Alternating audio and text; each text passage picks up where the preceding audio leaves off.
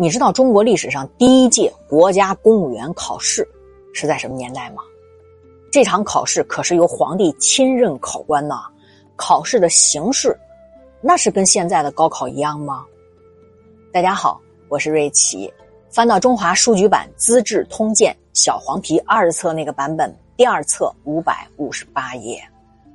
那汉代的第二位相国曹参啊，在主政汉朝的时候，大力推行黄老之学，无为而治。那这就开启了中国历史上第一个懒人治国的先河呀。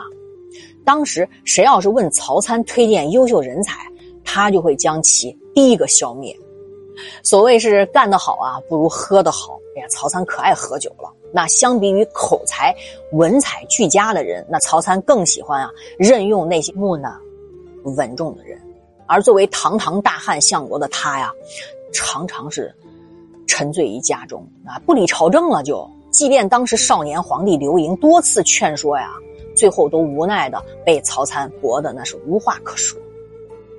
公元前一百四十年十月，年少继位却满怀壮志，一心都想改变国家命运的汉武帝刘彻啊，他显然是没有办法接受懒人政治。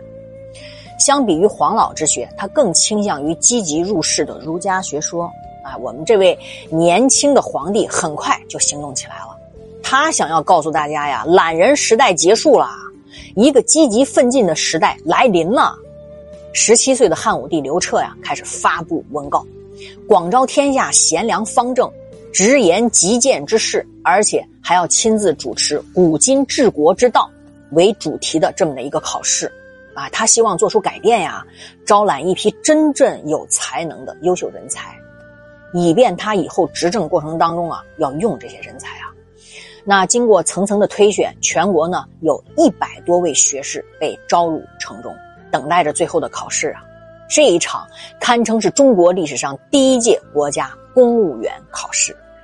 皇帝刘彻呢亲自任主考官，啊，可不像现在的笔试环节。但是每一个被推荐上来的人都要经过汉武帝刘彻亲自的考验，就是直接呀进行面试啊，一问一答。哎，也就是历史上所称的对策。想想，如果是你参加皇帝一对一的问答考试，旁边都是文武百官，你有没有信心啊？留言给我啊！在这场空前绝后的考试当中，雄才大略的汉武帝刘彻无疑是十分幸运的，因为他从这次考试当中啊，选拔到不少身怀绝技的人才。而在以后的历史当中，也得到了证明，他们也都啊成为汉朝走向兴盛的重要推手，其中包括朱买臣、司马相如、东方朔以及董仲舒。董仲舒的对策成绩啊，当时是考的第一名，当之无愧的高材生。要知道啊，当时研究经学的人物可谓是屈指可数，罢黜百家，独尊儒术，就是董仲舒最为知名的观点。可在那样一个时代当中，谁又能想象，一个温和的儒学大师，竟然有一个惊人的梦想？他呀，想让儒学一统江湖，独步天下。董仲舒参与了这场考试，陈述了自己非常多的思想和见解。你想啊，就这样的篇幅，在向来言简意赅的《资治通鉴》当中啊，可谓是非常非常大的一个段落了。那么你想引用这么大段的语言，司马光在编辑过程当中为什么没有删减呢？啊，因为这段话不仅有资治的意义，而且古代的臣子想让给自己的君王建议，他不能直言的时候，他就需要通过讲故事的方式，引用曾经历史的故事啊，这样子来讲给帝王听。你看这样是不是显得比较柔和，也比较容易啊？被领导所接受，在中国学术江湖之中，我把它叫江湖之中啊，从来都不乏呀，就是对于这个对话权这种争夺。虽然在春秋战国时期，诸侯争霸四分五裂，可这个却是各种学术思想营造了一个非常极佳的生存环境，还不错，也就催生了中国历史上第一个百花齐放的百家争鸣的春天。那正所谓是国家的不幸，但是学术之幸。虽然生逢乱世，可各家学说都得到了极大的发展。孔子所创立的儒家学说而言，这一路走过来啊，其实并不好过。